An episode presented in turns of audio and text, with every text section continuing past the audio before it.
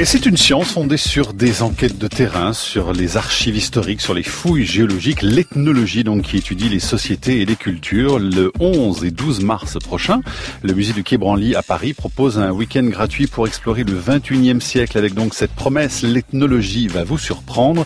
Et c'est l'occasion de consacrer le dossier de la tête au carré à cette science qui embrasse des sujets et des thèmes de recherche d'une très grande diversité, de l'étude du chamanisme au disque labial des femmes murcies d'Éthiopie, aperçues dans un instant des objets d'étude de l'ethnologie avec mes invités et vos messages, franceinter.fr et le mot-clé l'attaque. Axel Villard, bonjour. Bonjour. Pour la première fois, des chercheurs ont identifié un groupe de 208 minéraux directement liés aux activités humaines et c'est aujourd'hui à la une de la science. Oui, 208 sur 5200 connus aujourd'hui, ce qui porte à 4% la part des minéraux sur Terre issus des activités des hommes. Une pierre de plus à poser sur le chantier de l'Anthropocène. On pose la question au minéralogiste François Farge. Et Stéphanie Texier est aux commandes de l'émission qui a été préparé par Chantal Le Montagnier. La tête au carré, le magazine scientifique de France Inter. Mathieu Vidard.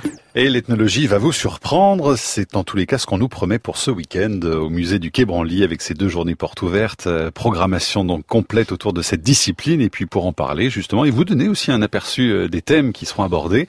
Euh, je suis en compagnie des ethnologues Anne-Christine Taylor, Roberta Maillon et Jean-Baptiste Exet. Et vous nous rejoignez bien sûr avec vos messages et vos questions sur franceinter.fr et sur le mot-clé l'attaque. Anne-Christine Taylor, vous êtes spécialiste de la population indigène de, de l'Amazonie. Vous avez dirigé pendant huit ans le département de la recherche au musée du Quai Branly.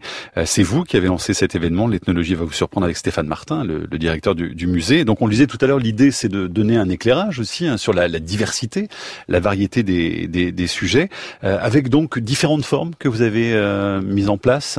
Oui, l'idée c'était de donner une idée à la fois de la diversité des objets que maintenant l'ethnologie prend à bras le corps, et d'autre part la diversité des formes qu'elle trouve pour faire pour transmettre euh, le type de savoir qu'elle produit. C'est-à-dire, vous pensez à quoi alors, en particulier sur les formes euh, Je pense évidemment à des choses maintenant devenues relativement classiques comme le cinéma, mhm. euh, la photographie de façon générale, mais aussi maintenant avec, euh, euh, disons, ces zones de, de, de, friction, de frottement productif avec euh, beaucoup de pratiques artistiques mhm. qui vont dans les deux sens. L'ethnologie s'en sert éventuellement pour trouver des nouvelles formes d'expression.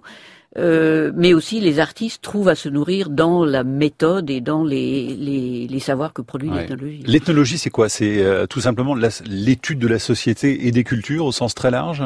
Euh, Oui, sans aucun doute. C'est essentiellement l'étude, l'exploration des, des formes et des moyens que les humains mettent en œuvre pour se composer des mondes vivables. Mhm. Et vous, Jean-Baptiste Exé, vous êtes ethnologue ou anthropologue alors? Quel terme, au fond, vous va le mieux? Ah, ça c'est une distinction qui a été euh, euh, définie en France euh, par Lévi-Strauss, mais le monde anglophone ne le fait pas. Donc, mhm.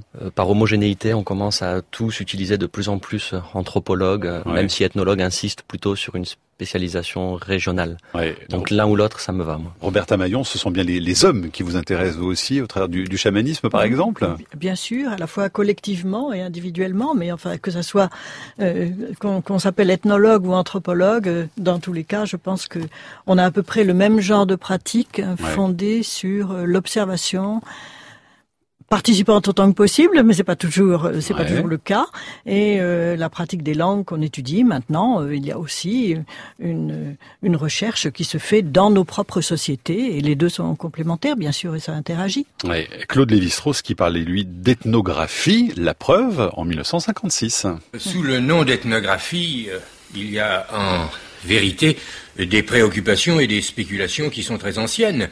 Il me semble qu'à partir du moment où les hommes ont commencé par réfléchir sur eux-mêmes en invoquant l'expérience de civilisations qui n'étaient pas les leurs, c'est-à-dire euh, dans notre formation euh, classique elle-même, par cette espèce de fécondation de la réflexion euh, au moyen de l'exemple des anciens Grecs et des anciens Romains, en un sens, on faisait de l'ethnographie.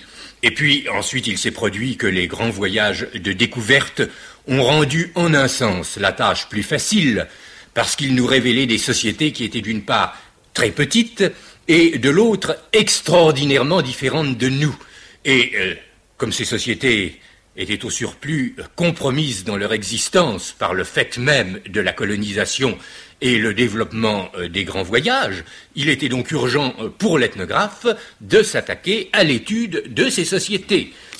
Anne-Christine Taylor, on n'emploie plus ce terme hein, d'ethnographe euh, aujourd'hui. Si, si, bien sûr, on, continue à l'utiliser. Alors dans quel sens exactement?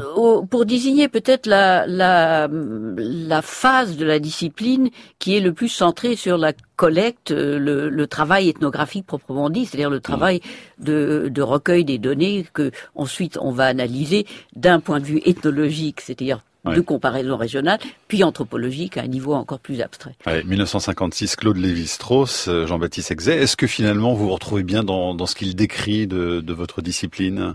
Je m'y retrouve encore assez bien dans la mesure où euh, l'anthropologie, l'ethnologie, peu importe, c'est une science à échelle humaine. Ça veut dire qu'on n'a pas euh, d'outillage on n'a pas euh, de télescope, de microscope, on a nos compétences habituelles, interactionnelles, pour aller à la rencontre de personnes, essayer de décrire euh, leur vie, leur quotidien et le comprendre.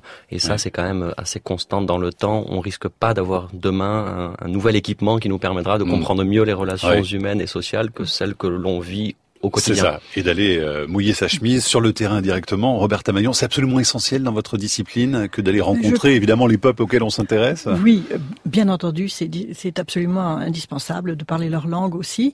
Et je pense que à long terme, c'est l'ethnographie qui reste, c'est-à-dire la description, le matériau tel qu'il a été, qu'est-ce que les gens disent, qu'est-ce que les gens mhm. font, qu'est-ce qu'ils disent qu'ils doivent faire et qu'ils font, qui n'est pas toujours la même chose d'ailleurs. Et euh, alors que les théories, c'est certain, elles vous amène à, creuser vos questions, à voir peut-être des choses différentes et les nouvelles technologies également. Quand on filme un rituel, on ne voit pas la même chose euh, que quand on le quand on l'observe directement. Euh, mais disons les matériaux, c'est ce qui reste. 50 ans plus tard, c'est toujours valide. Comment on choisit un terrain d'étude, justement, euh, en ce qui vous concerne pour euh, oh ben, les, chamans, Robert Tamaillon hein euh, Non, c'est devenu le chamanisme, mais très tard. Quand j'ai voulu partir en Mongolie, je vous dirais que c'était à l'époque un pays communiste, le premier satellite de l'URSS, et tous mes professeurs m'ont évidemment découragé. Du coup, ça a été comme ça a agi comme de la provocation. J'ai l'esprit de contradiction et j'ai voulu partir. voilà. voilà. Vous avez choisi ce terrain comme et... pour cette raison-là, un petit peu? Euh, je, je, ne sais pas, bon, sans doute ça a dû jouer, mais il me disait vous ne pourrez jamais faire d'observation participante, ce qui s'est euh, véritablement avéré parce que euh, j'étais finalement une occidentale. Qu'est-ce qu'une occidentale faisait dans un pays comme ça, dans la fin des années 60 ou les années 70 J'étais forcément bon. L'observation participante, c'est quoi? C'est l'immersion vraiment auprès des sociétés? Qu'on souhaite étudier Oui, c'est l'immersion et puis participer aux activités des gens. Mm. Alors il y a des activités qui sont très fastidieuses, disons, euh, comme aller traire les vaches, euh, que je n'ai jamais fait d'ailleurs.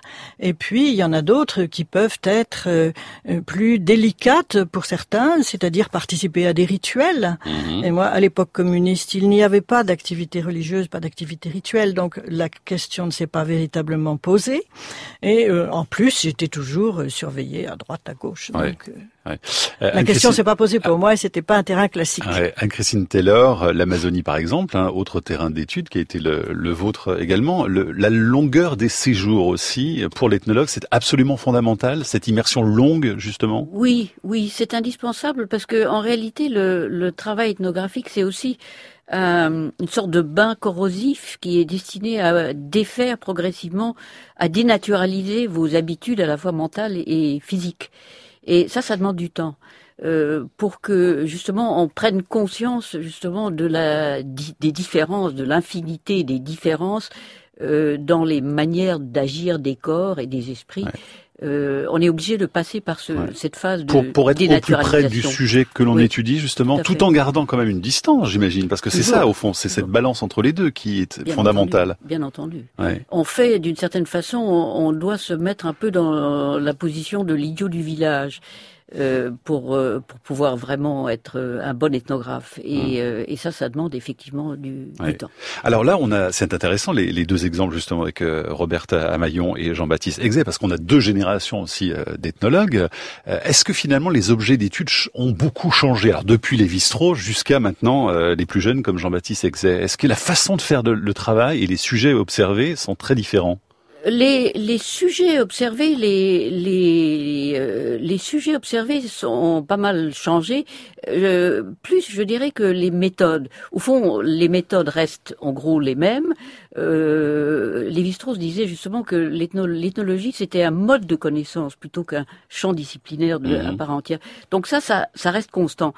Euh, en revanche, ce qui a beaucoup changé, effectivement, c'est l'investissement la, par l'ethnologie de domaines de savoir qui étaient tout à fait euh, ignorés de l'ethnologie il y a encore 30 ou 40 ans. Est-ce que l'ethnologie, d'une certaine manière, Jean-Baptiste Exé, s'est aussi rapproché euh, des, des, préoccupations euh, pour les, les, Français, par exemple? Est-ce qu'on part un petit peu moins loin Est-ce qu'il y a moins d'exotisme tel qu'on peut l'imaginer aussi, comme à une époque, comme à l'époque en tout cas de celle de, de Claude Lévi-Strauss Les sujets qui sont étudiés aujourd'hui sont plus urbains aussi ou pas? Euh, oui, de fait, parce qu'il y a euh, beaucoup plus de monde qui vit en ville. En fait, c'est pas plus compliqué que ça en fait.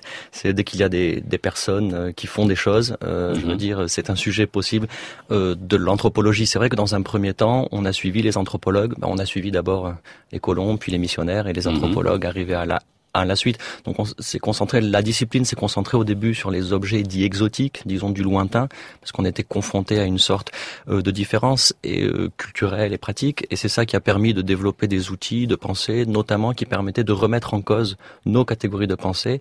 Et du coup, ça devenait un peu plus facile de prendre de la distance avec notre société mhm. et les objets de recherche, les pratiques qui sont hébergées par le même monde duquel on vient. Sans ce détour euh, par un terrain lointain, c'est beaucoup plus difficile de perdre ses habitudes. C'est exactement ce que disait euh, donc Anne-Christine. On va loin, on va loin et longtemps d'abord pour perdre ses attachements et en reconstruire d'autres. Ce mouvement, si on reste euh, dans sa société de référence, il n'est pas effectué. Du coup, c'est beaucoup plus dur à faire. Donc, il a fallu du temps pour le revenir. Dans votre cas, lorsque vous étudiez la, la jungle de Calais, par exemple, euh, vous n'allez pas loin. Vous allez au contraire très près de chez nous. Et pourtant, vous étudiez une société qui n'est pas la nôtre.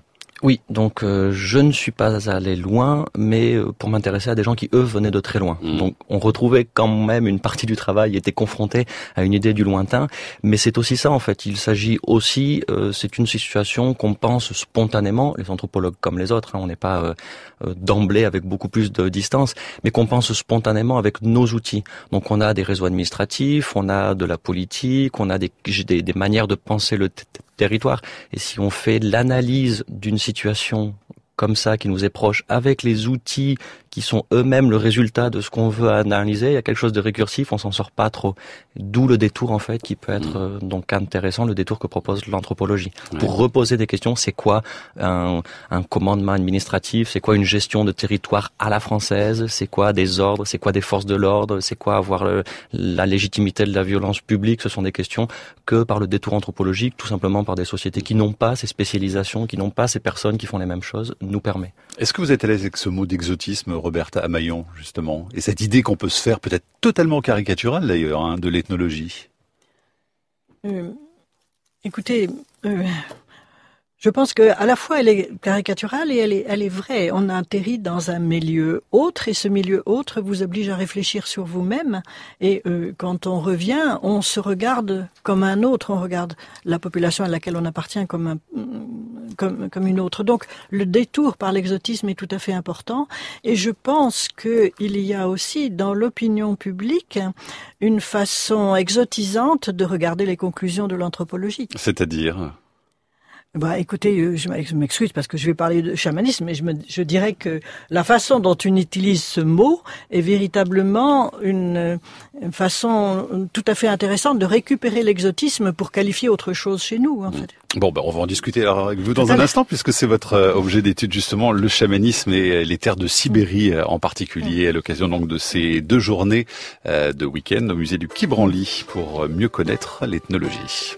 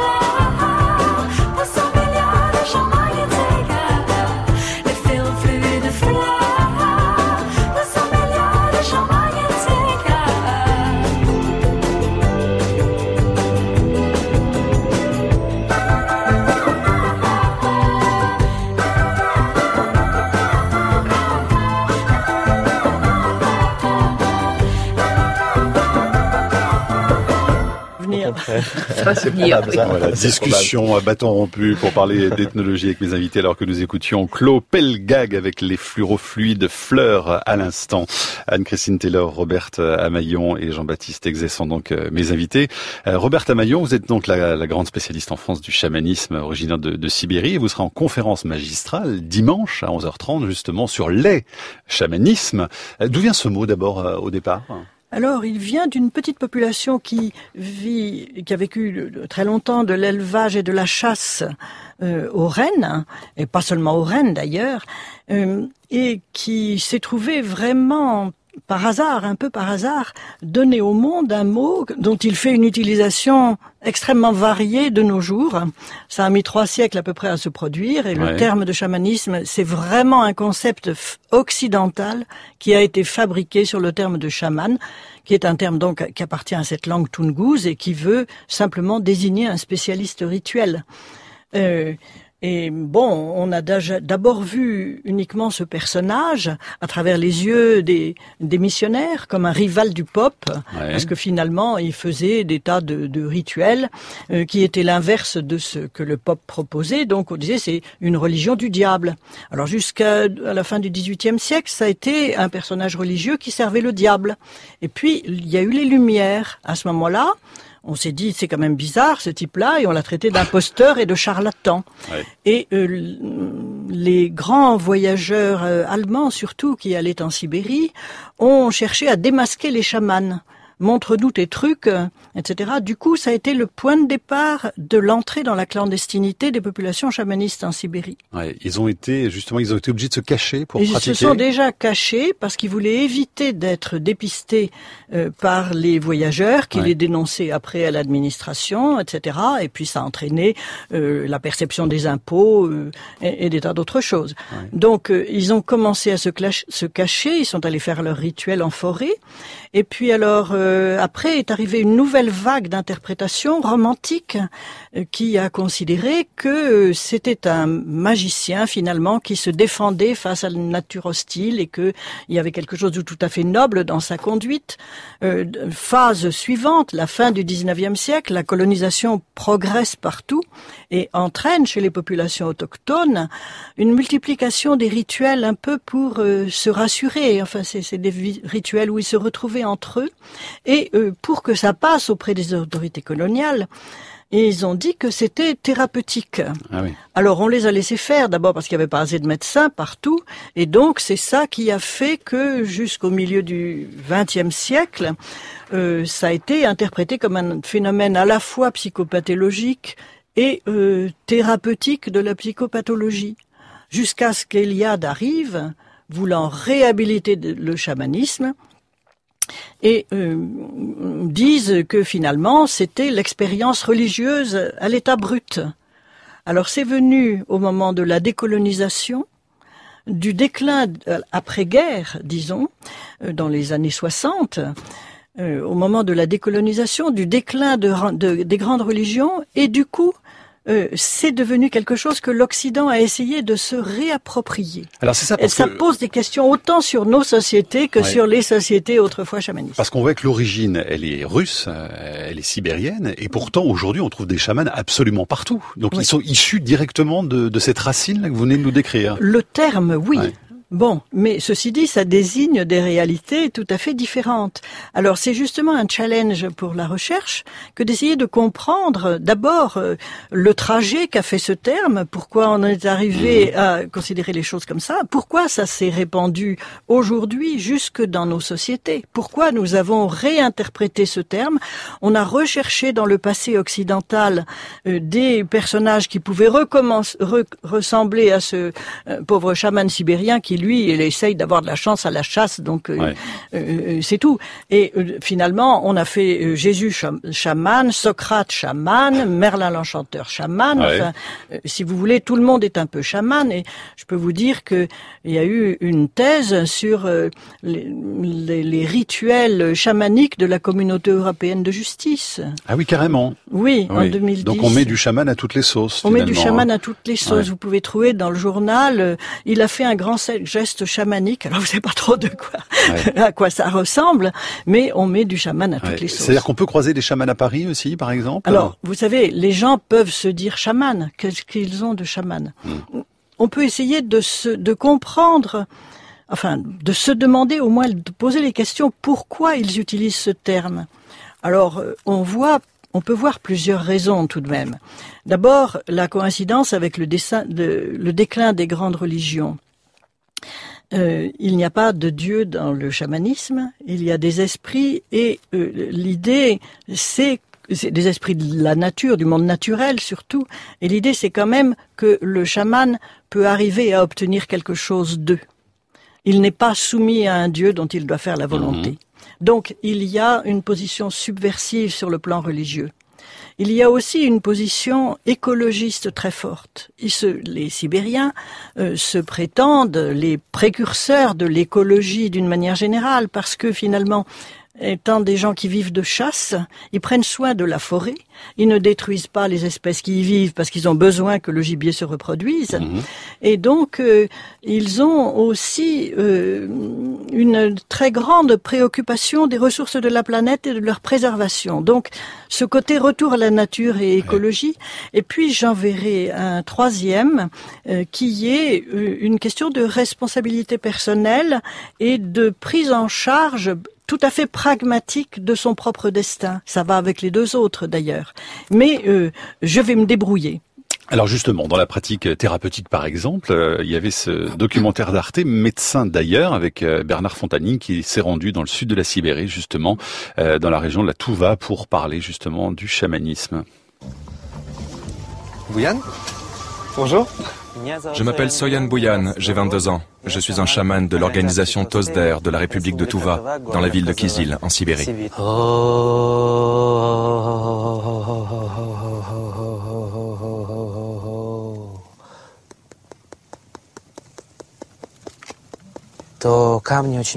Les pierres aident à mieux masser, puisqu'elles sont plus dures que les doigts et elles peuvent atteindre les endroits qui sont inaccessibles aux doigts.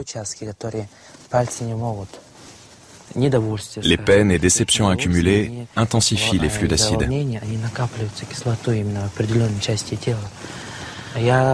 Je traite l'endroit sensible en dispersant les acides et ainsi je le guéris par le toucher.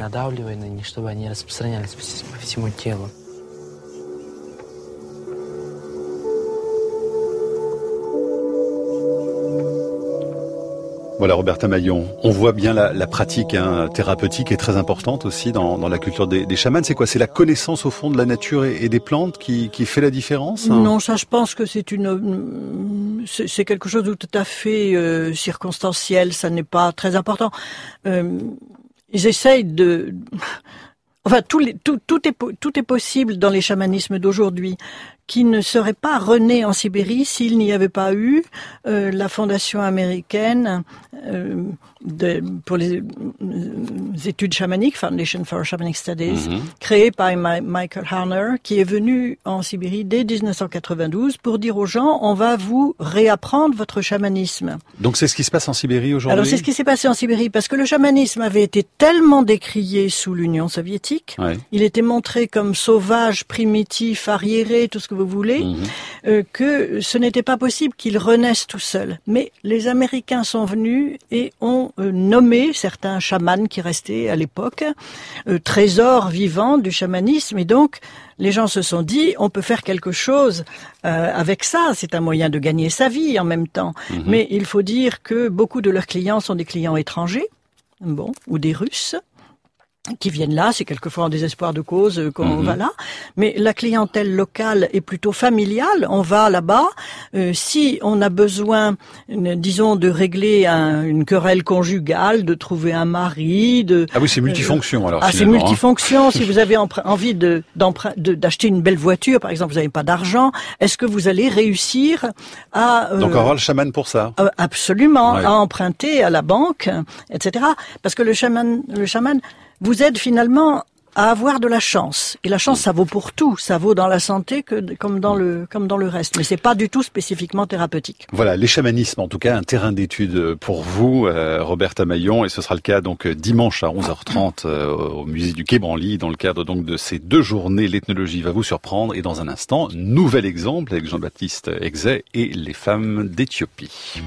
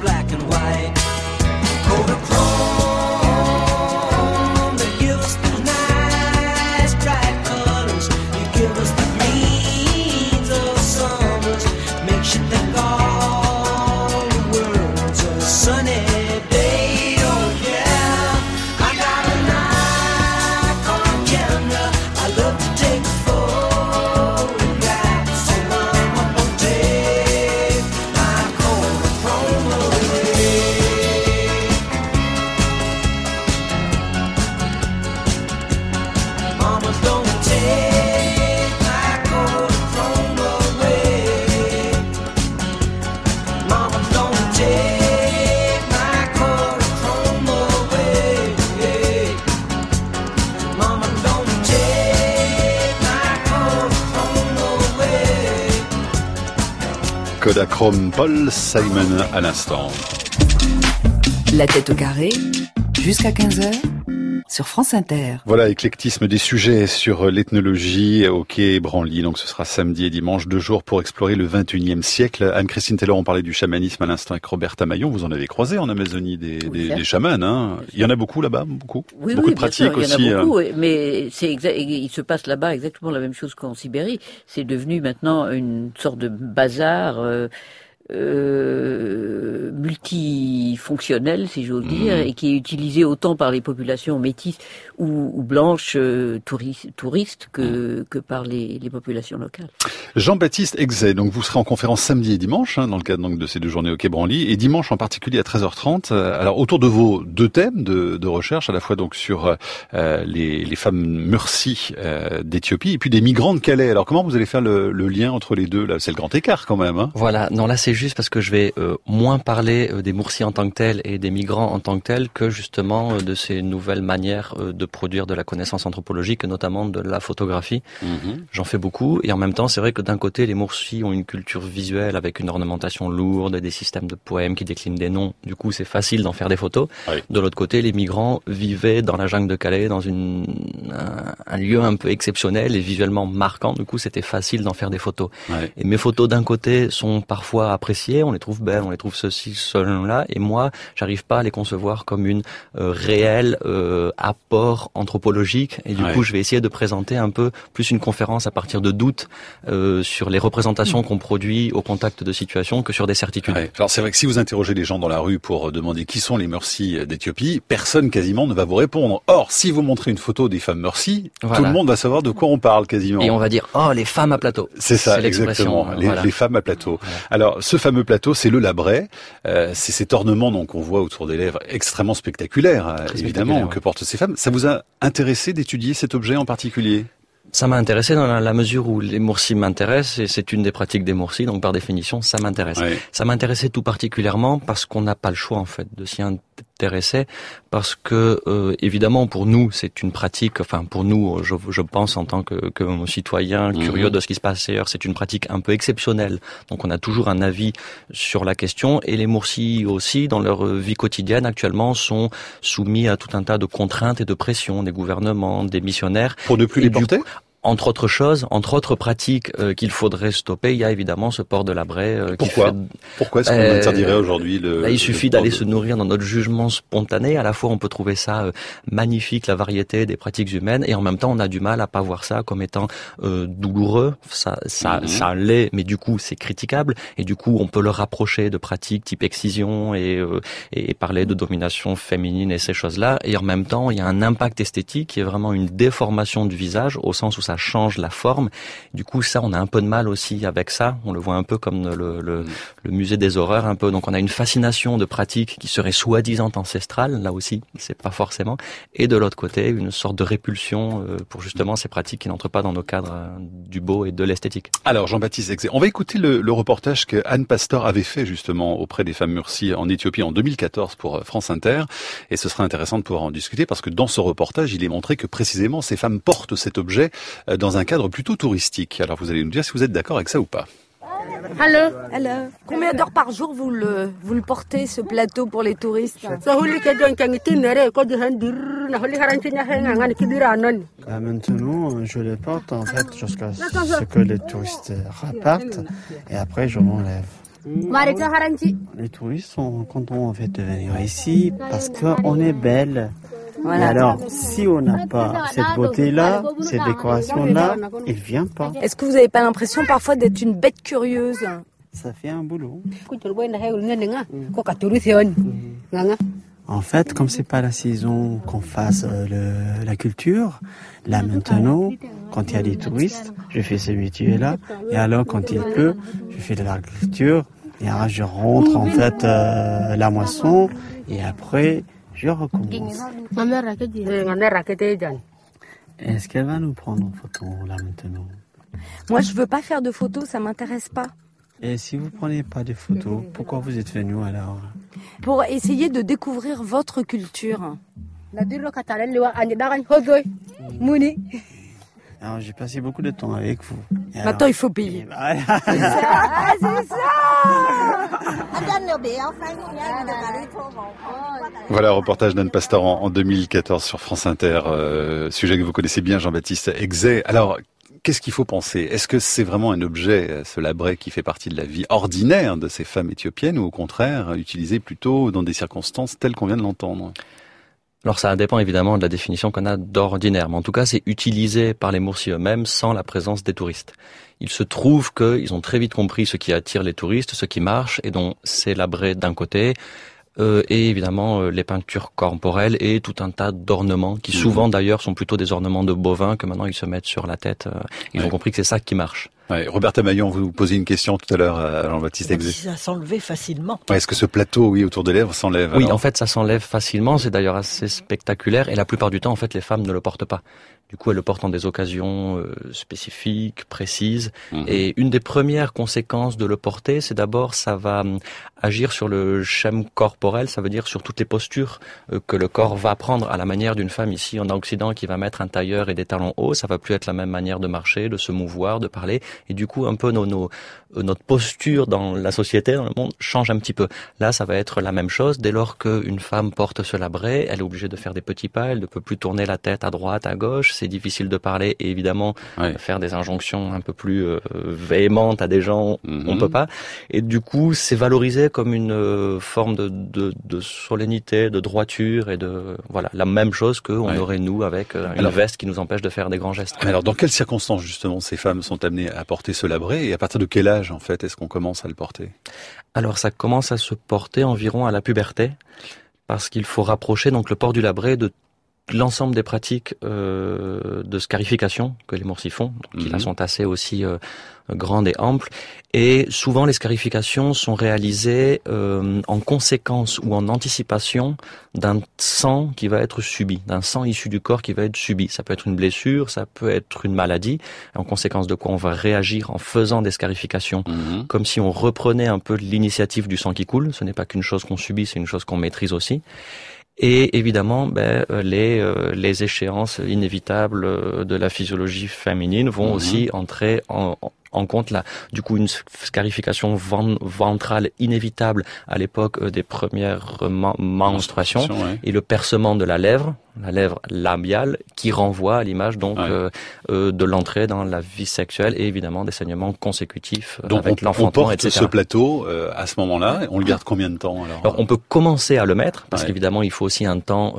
Ben, on, au début, c'est juste un, morceau de bois qui, qui va être, et donc la lèvre va être étendue. Évidemment, il y a des femmes qui le supportent pas. Il y a des femmes qui vont avoir des labrets qui vont rester petits. D'autres, la lèvre se brise et n'en porteront jamais plus.